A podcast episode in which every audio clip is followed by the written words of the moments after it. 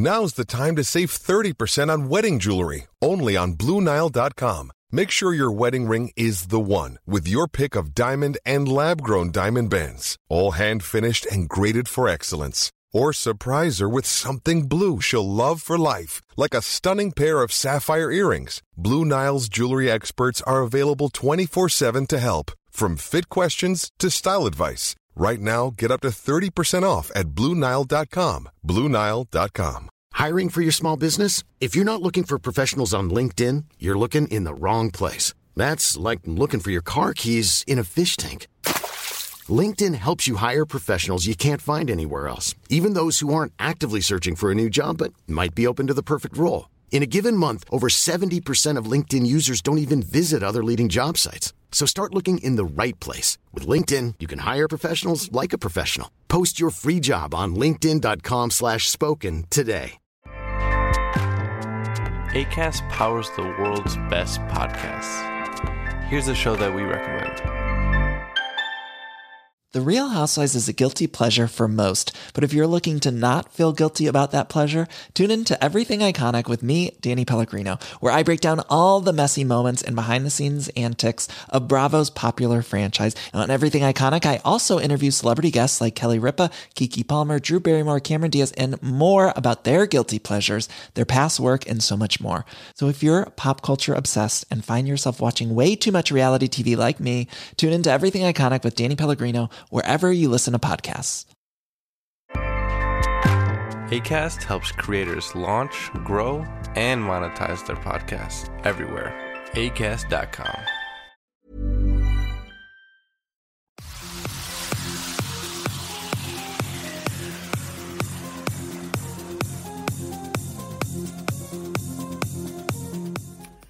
Salut, j'espère que vous allez bien. On se rejoint aujourd'hui pour un livre que j'ai eu un tout petit peu avant sa sortie puisque les éditions du CERF m'ont fait l'amitié de me l'envoyer et je les en remercie. Donc ce livre, c'est un livre euh, de Fatia Gagboudjala, les Nostalgériades, donc Nostalgie, Algérie et Jérémiade. Donc c'est un livre qui fait suite à deux euh, autres livres qu'elle a écrits. Donc c'était deux essais, deux essais qu'on a euh, chroniqués sur la chaîne. Donc je te mettrai les liens en description pour que tu ailles voir. C'était Le Grand Détournement et Combattre le voilement. Voilà, donc deux livres, deux essais qui m'avaient beaucoup plu, qui étaient extrêmement rigoureux sur des sujets compliqués, sur des sujets polémiques, mais qui sont traités avec sérieux, rigueur et avec euh, beaucoup d'intelligence. Donc je te laisse aller les voir. Du coup, la barre était assez haute pour ce livre-là et je vais te dire ce qu'il en est tout de suite après. Avant ça, je voudrais te présenter euh, du coup Fatia Gagboudjala. C'est une euh, professeure, elle est également essayiste, comme je viens de te le dire, puisqu'elle a écrit des essais. Elle est également militante laïque. Elle a été distinguée par une association qui s'appelle le Comité euh, République Laïcité en 2019. Et euh, elle est très engagée sur les réseaux sociaux également, où elle défend la laïcité et une laïcité un petit peu particulière, comme on va le voir, ou peut-être pas si particulière que ça. Allez, on est parti cette fois pour le livre.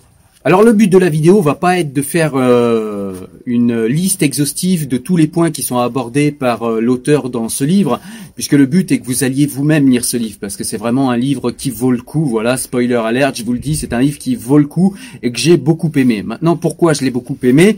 Eh bien, c'est pour euh, des points qui ont été développés, qui m'ont particulièrement parlé, qui m'ont particulièrement touché pour certains, puisque ce livre en fait est plus un récit qu'un essai par rapport aux autres livres qu'elle a écrits. C'est-à-dire que dans ce livre, en fait, euh, Fatia Gagboudjala va beaucoup parler d'où elle vient, d'où elle vient en termes de milieu social. Elle va nous parler également de ses origines. Elle va nous parler également de son contexte familial. Donc elle va se livrer un petit peu, mais on n'est pas dans une autobiographie ou euh, dans un récit, euh, je veux dire, dans une dans un témoignage en fait. Euh, Fatia Gagboudjala ne fait pas seulement que raconter son histoire, elle nous en présente également l'analyse. Donc elle nous présente son histoire, mais c'est fait avec beaucoup de pudeur. Elle ne dévoile que les points qui sont intéressants et importants euh, pour les sujets qui sont traités dans le livre. Et c'est vraiment vraiment un livre qui m'a beaucoup parlé pour cela. Et je pense qu'elle aurait dû euh, le faire avant, parce que c'est vraiment un livre euh, voilà, qui, qui nous explique d'où elle part, d'où elle parle, et pourquoi du coup elle a les positions qu'elle a, puisque certains ont parfois un petit peu du mal à comprendre les positions qui sont les siennes, puisqu'elle se réclame, euh, elle le redit dans ce livre, elle se réclame d'un féminisme universaliste, elle se réclame de l'universalisme, euh, elle se réclame de la laïcité dans son, euh, dans sa compréhension française. Et si elle le fait, eh bien c'est parce que cette république, cette laïcité et ce féminisme français, contrairement à ce que beaucoup voudraient nous dire, eh bien lui ont donné les armes et les outils pour devenir la personne qu'elle est et pour pour euh, s'affranchir et s'émanciper de sa condition, de ses conditions de départ, ce qui est le grand rêve français et ce qui m'a particulièrement parlé puisque je suis également d'accord avec elle sur ces points-là, sur ces sujets-là et exactement pour les mêmes raisons. Même si moi euh, j'ai le visage blanc et que je m'appelle Blanche-Neige, eh bien euh, je viens des quartiers populaires et j'ai dû m'affranchir de mon milieu et j'ai dû m'affranchir de ma condition et j'ai dû la critiquer Fatia Agag nous montre dans ce livre que c'est également ce qu'elle fait. Elle ne critique pas pour être euh, tout simplement dans une critique bête et imbécile ou pour faire plaisir aux gens. Elle critique parce qu'elle sait que c'est de cette manière qu'elle s'est affranchie de sa condition et c'est ce qu'elle souhaite pour les gens qui euh, sont encore dans son milieu, pour les jeunes qui arrivent, qui sont dans les quartiers populaires, elle souhaite que ces enfants-là s'émancipent, qu'ils prennent leur destin en main, et c'est ce qu'on voit dans ce livre-là, c'est ce qu'on euh, lit, c'est, elle nous donne des euh, solutions très concrètes en fait dans ce livre pour justement que les jeunes de quartier puissent s'en sortir beaucoup plus simplement, beaucoup plus facilement puisqu'il faudrait pas tomber dans le piège euh, de ceux qui pensent que dans les quartiers, les gens des quartiers ne s'en sortent absolument jamais.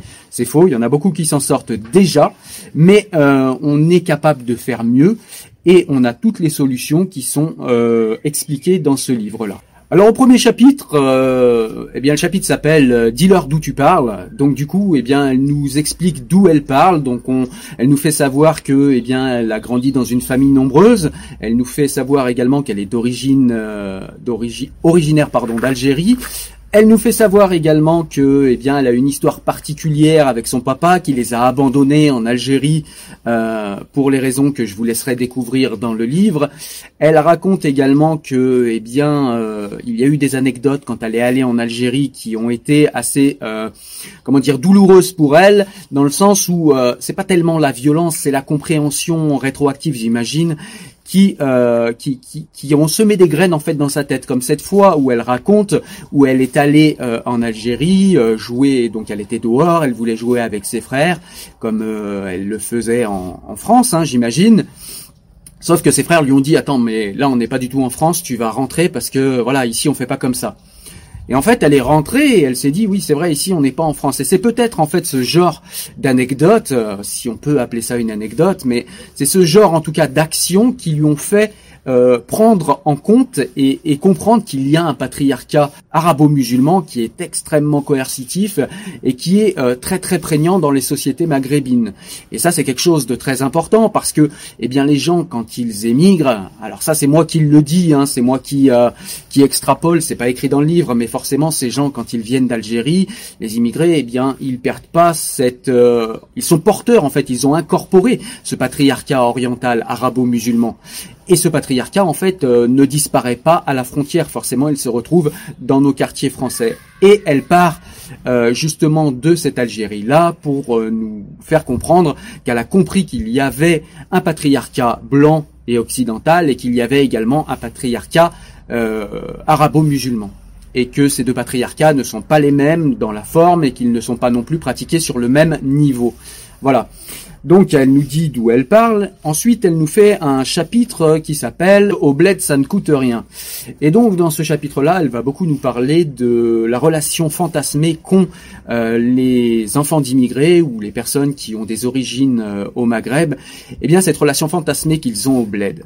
Et elle nous explique les, le, pourquoi du comment, tout simplement. Elle nous dit, par exemple, alors je vais pas, je vais pas tout vous dire, hein, je vous donne quelques exemples, mais elle nous dit euh, que, eh bien, quand ils vont au bled, c'est seulement pendant les vacances, c'est-à-dire ce moment où tout le monde est content là-bas au bled, euh, c'est-à-dire euh, ce moment où tout le monde les attend comme français, puisque la monnaie française est beaucoup plus forte. Alors là, c'est l'euro, mais euh, même avant, le franc français était beaucoup plus fort que la monnaie algérienne. Du coup, quand on arrive là-bas, eh bien, on a l'impression d'être riche, et du coup, les gens qui vous accueillent vous accueillent avec voilà cette préhension-là. Vous êtes le français qui a de l'argent c'est un a priori, un présupposé, mais qui, a, qui, a, qui a un sens. Et donc du coup, eh bien, la personne qui vit en France et qui va seulement pendant les vacances au bled, eh bien, elle voit tout le monde qui sourit. Elle voit aussi ses parents qui sont plus à l'aise dans leur pays d'origine que en France, euh, elle voit aussi euh, la maison que souvent les immigrés financent au pays alors qu'ils vivent dans des appartes miteux en France.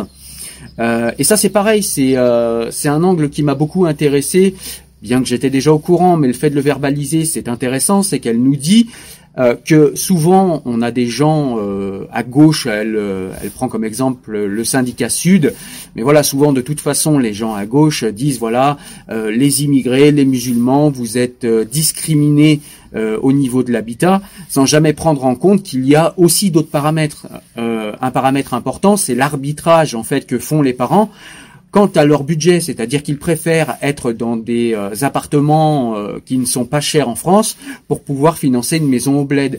Et c'est vrai que eh bien, les enfants d'immigrés ont tendance à un petit peu rejeter l'amertume de vivre dans des quartiers ou dans des cités sur la France et de ne pas euh, voir que leurs parents ont aussi fait un choix à ce niveau-là et qu'ils ont choisi de vivre dans une, dans une, une zone prioritaire ou dans un quartier difficile plutôt que d'aller peut-être prendre un appart moins grand euh, dans un meilleur quartier ou peut-être prendre un autre appart plus cher dans un meilleur quartier et de ne pas financer une maison au bled par exemple. Elle nous parle également d'autres anecdotes, comme par exemple un de ses élèves qui pensait que l'eau était gratuite en Algérie et du coup, ben voilà, ça ferait du bled un endroit qui est euh, où il fait meilleur vivre qu'en France. Euh, voilà, elle nous parle de tout un tas de petites anecdotes comme ça qui montrent que les gamins en fait ne connaissent pas du tout le bled. Elle a appris par exemple à un de ses élèves ou une de ses élèves je me souviens plus, mais qu'il y avait parfois de la neige en hiver euh, en Algérie. Elle n'était pas au courant.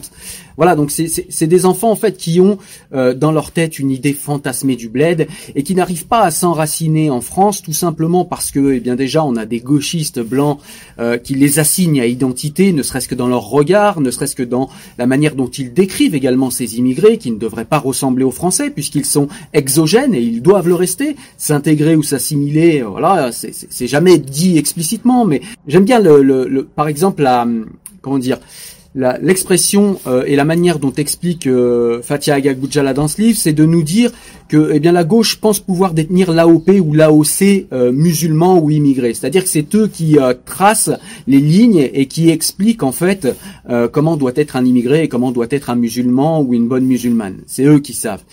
Et du coup, ils assignent les gamins à identité et, du coup, eh bien, ils ont du mal à s'enraciner en France. D'autant plus que souvent la France est réduite euh, par ces mêmes personnes à euh, un tas de services, c'est-à-dire c'est des guichets. La France, euh, c'est comment dire, c'est les allocations familiales, c'est la sécurité sociale, c'est les papiers, c'est un peu plus d'argent, c'est voilà, c'est tout un tas de services. Mais en fait, on ne on n'apprend pas à ces enfants, même à l'école, à aimer la France, à l'aimer de par son histoire, à l'aimer de par euh, voilà où on en est au niveau social aujourd'hui eh bien, euh, c'est le fruit d'une longue lutte sociale. C'est pas que la France est meilleure que le bled, ou c'est pas que la France est supérieure à l'Algérie. C'est tout simplement qu'il y a une histoire qui est différente, qu'il faut connaître et comprendre, et qui permettrait à ces enfants d'aimer la France et de s'enraciner dans ce pays et de se sentir beaucoup plus français qu'ils ne peuvent se, se sentir là déjà euh, parce qu'ils sont français au final, mais ils ne s'autorisent pas à être heureux en France par un conflit de loyauté aussi par rapport aux parents, puisque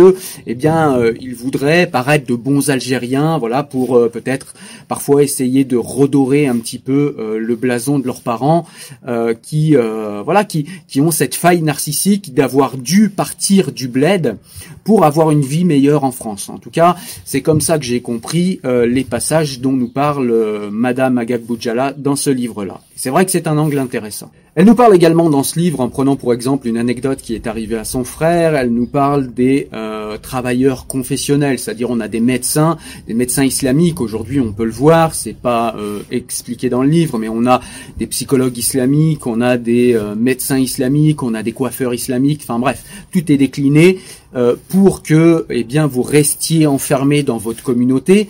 Et cette connivence de communauté, eh bien, n'est pas bonne. Elle n'est pas bonne pour les gens eux-mêmes, puisque euh, pour les musulmans eux-mêmes, je veux dire, parce que, eh bien, euh, vous n'allez pas vous comporter pareil devant quelqu'un qui fait partie de votre communauté. Vous allez vouloir montrer une belle image de vous. Vous allez aussi vouloir vous montrer plus musulman que vous ne l'êtes habituellement. Vous allez vouloir donner des gages de votre bonne manière de pratiquer l'islam. C'est ce que euh, Fatia Agagboudjala appelle euh, le surmusulman euh, dans ce livre, où elle explique ce phénomène qui fait que, eh bien, on a toujours envie montrer à tout le monde qu'on est un bon musulman. Donc c'est la surenchère dans euh, la pratique, c'est la surenchère en tout cas dans l'apparence, et, euh, et le fait aussi d'aller voir des commerçants ou des médecins communautaires ne nous met pas complètement à l'aise quand on est musulman, puisque eh bien il s'agit de quelqu'un qui fait partie de la communauté. Et puis au-delà de ça, ça crée une communauté complètement artificielle, puisque eh bien en disant euh, voilà en parlant de Dieu ou en demandant à quelqu'un s'il est musulman ou pas, eh bien on crée une communauté artificielle et c'est pas forcément ce qu'il y a de bon dans pays parce que on est censé ne reconnaître que les citoyens français. Quelle est ta confession, quelle est ta religion, quelle est ta communauté ne devrait pas être, ne devrait pas, pardon, être une question en France. Elle nous parle aussi de cette société où aujourd'hui il faut être victime de tout et tout le temps et où c'est euh, la, la, surenchère de victimisation, où la subjectivité est plus importante que l'objectivité, où euh, voilà, on écoute beaucoup le ressenti. En tout cas, on écoute le ressenti, nous dit Fatia Agagboudjala, quand il rentre dans le narratif, puisque euh, ce sont les euh, bourgeois blancs de gauche qui contrôlent le narratif.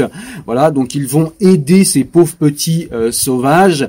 il ne faut pas qu'ils s'émancipent, il faut qu'ils restent bien distincts et il faut qu'on puisse bien les reconnaître au premier coup d'œil. Alors c'est pas exactement ce qui est écrit dans le livre, mais c'est le sentiment que j'en tire, c'est-à-dire que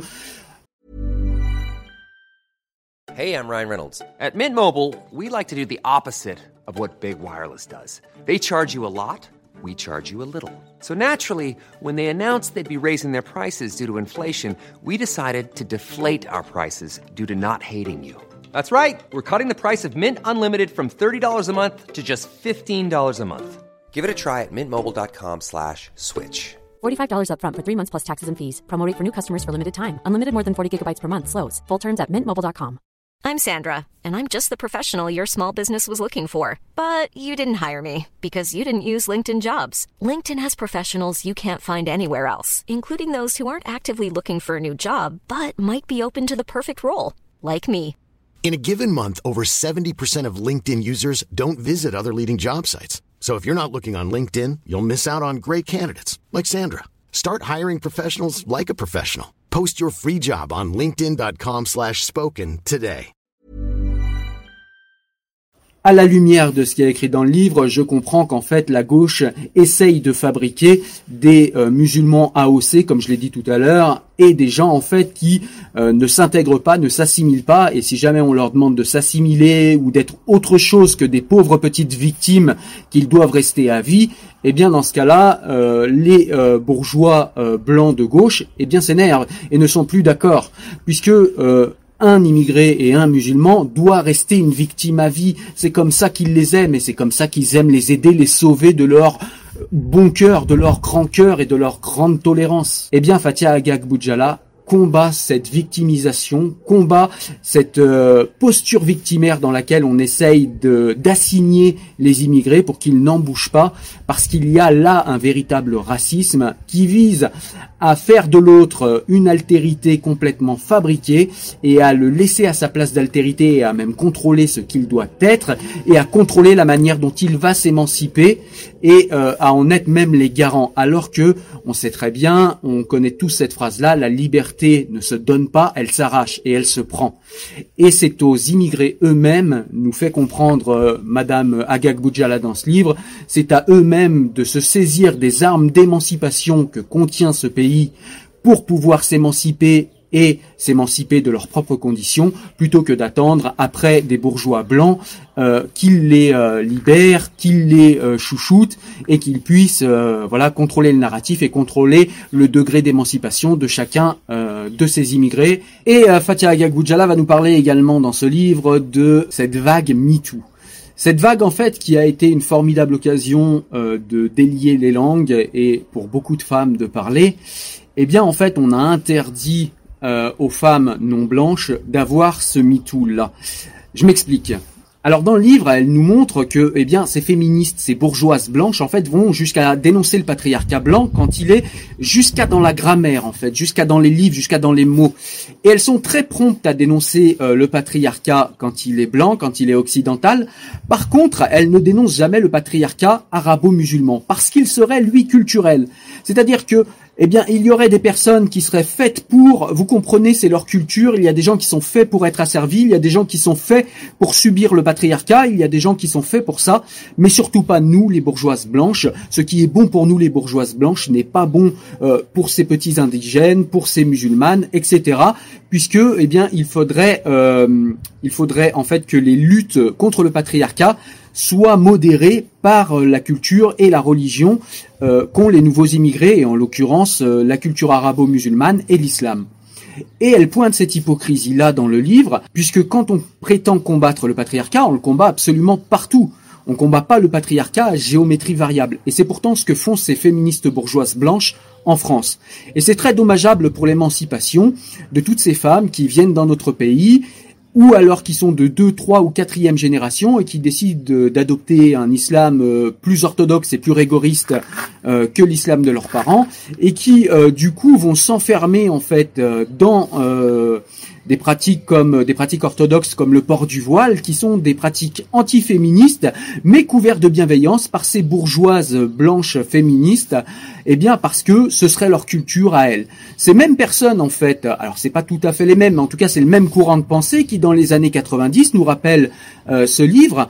Euh, ces, gauchistes dans les années 90 ont aussi défendu la dépénalisation de l'excision pour les mêmes raisons, parce que ce serait leur culture. C'est-à-dire qu'il y a une excision qui n'est pas bonne pour les bourgeoises blanches, mais il y a une excision qui est tolérable, c'est celle pour, euh, vous savez, ces musulmans, ces immigrés, là, ces petits sauvages donc voilà, c'est un petit peu euh, toute cette hypocrisie qui est dénoncée dans ce livre. Et cette hypocrisie, en fait, euh, voilà, commence vraiment à gonfler tout le monde. Et malheureusement, ça décrédibilise en fait la lutte féministe et le combat contre le patriarcat, qui est un combat, je le rappelle, nécessaire.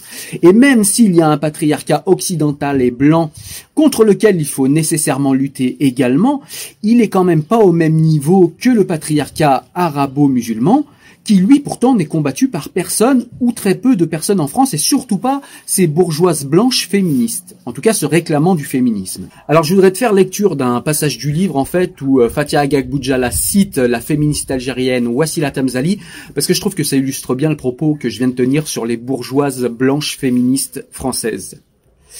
Alors, Comment et où pouvons-nous trouver le droit d'être des hommes et des femmes libres, sinon dans la résistance à notre culture, à nos traditions religieuses quand elles sont contraires à ces principes? À quoi ont-ils eux-mêmes arraché ces droits, sinon à leurs églises, leur religion, leur culture et leurs traditions? Voilà, donc je vais te faire également encore quelques citations du livre pour te montrer ce que tu vas trouver dedans et puis pour illustrer un petit peu les propos que j'ai tenus dans euh, cette vidéo jusqu'à maintenant. On est parti.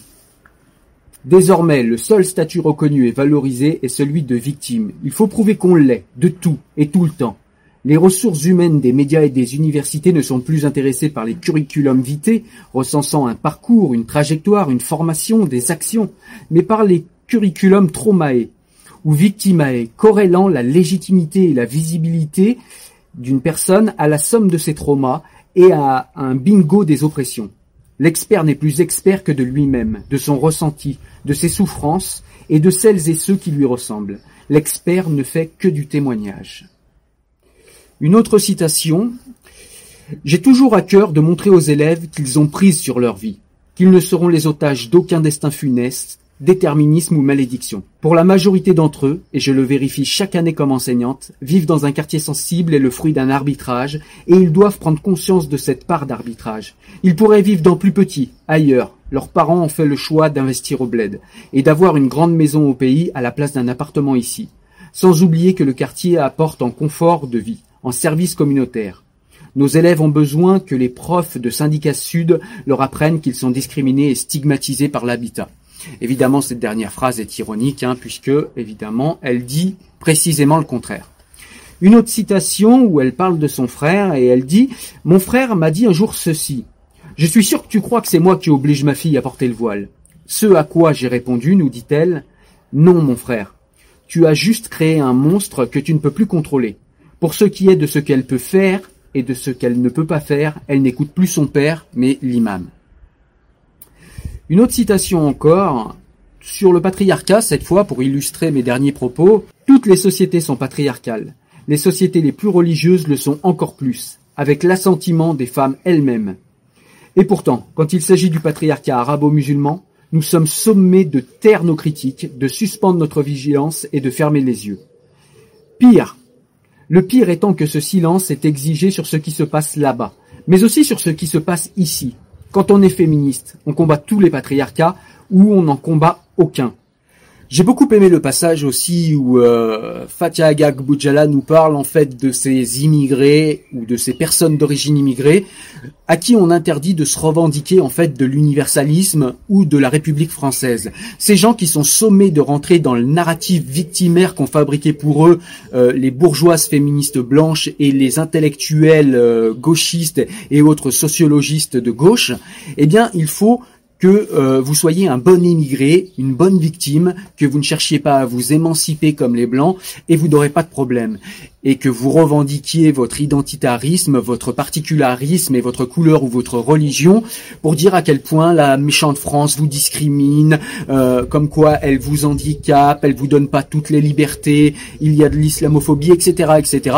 Il faut rester là-dedans. Si vous vous revendiquez de l'universalisme des droits français, alors là, vous avez envie de vous émanciper réellement et du coup, les gauchistes ne contrôlent plus le narratif et du coup, là, ils sont plus d'accord et ils essayent de vous ostraciser. C'est ce qui se passe souvent pour euh, Fatia Agagboudjala, à qui on a refusé des débats parce que soi-disant elle serait, euh, elle serait impolie et pas capable de tenir un débat, alors que euh, je la crois moi en tout cas pour la suivre, je la crois capable de tenir des débats beaucoup plus rigoureux et beaucoup plus sérieux que bien des gens qu'on écoute à la télé régulièrement. Donc voilà, elle nous parle de tout cet aspect-là. Et je vais te faire d'ailleurs une, je vais te lire une petite citation qui résume bien ce, ce passage-là du livre. Cher CSA, Chers médias progressistes, représenter la diversité, ce n'est pas inviter un noir ou un arabe face à un blanc. C'est inviter sur le même plateau un noir de gauche et un noir de droite, un arabe indigéniste et un arabe républicain. Il faudrait se rappeler que le fait d'être républicain, le fait d'être universaliste, en fait, ce n'est pas assigné à des considérations colorimétriques, c'est ce que nous rappelle très bien ce livre, ce sont simplement des opinions politiques et elles doivent être vues comme telles.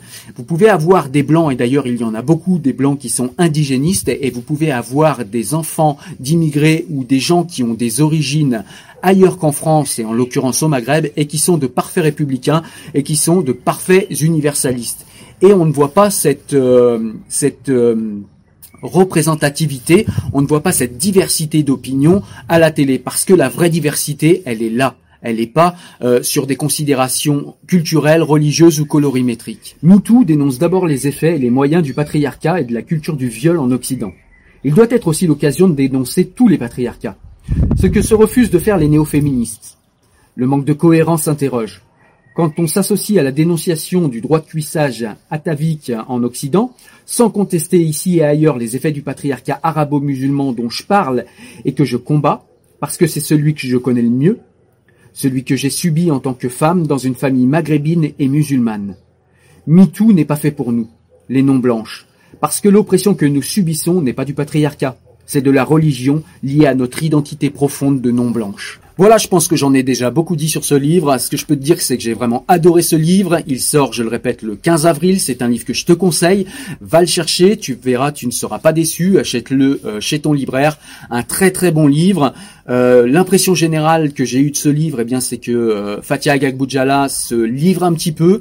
Je ressens en elle cette même irritation et cette même pas rage, mais voilà cette, cette force, cette puissance de vie qu'on trouve chez les gens qui ont lutté, chez les gens qui ont beaucoup lutté dans leur vie pour s'en sortir par eux-mêmes, pour s'en sortir et, s'émanciper par eux-mêmes, par l'intellect, par la connaissance, par le courage, par le travail. Elle le raconte aussi dans son livre.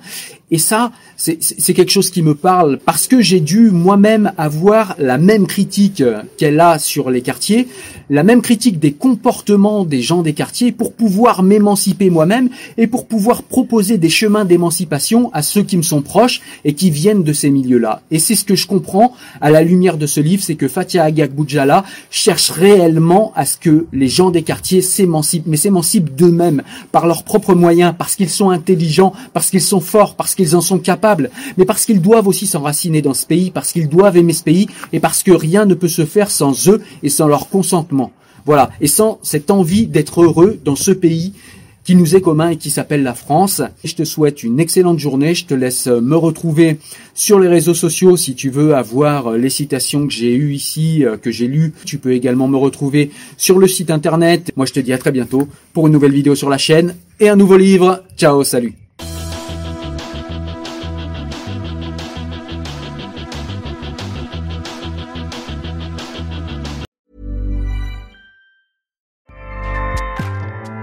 ACAST powers the world's best podcasts. Here's a show that we recommend. The Real Housewives is a guilty pleasure for most, but if you're looking to not feel guilty about that pleasure, tune in to Everything Iconic with me, Danny Pellegrino, where I break down all the messy moments and behind the scenes antics of Bravo's popular franchise. And on Everything Iconic, I also interview celebrity guests like Kelly Ripa, Kiki Palmer, Drew Barrymore, Cameron Diaz, and more about their guilty pleasures, their past work, and so much more. So if you're pop culture obsessed and find yourself watching way too much reality TV like me, tune in to Everything Iconic with Danny Pellegrino wherever you listen to podcasts. ACAST helps creators launch, grow, and monetize their podcasts everywhere. ACAST.com.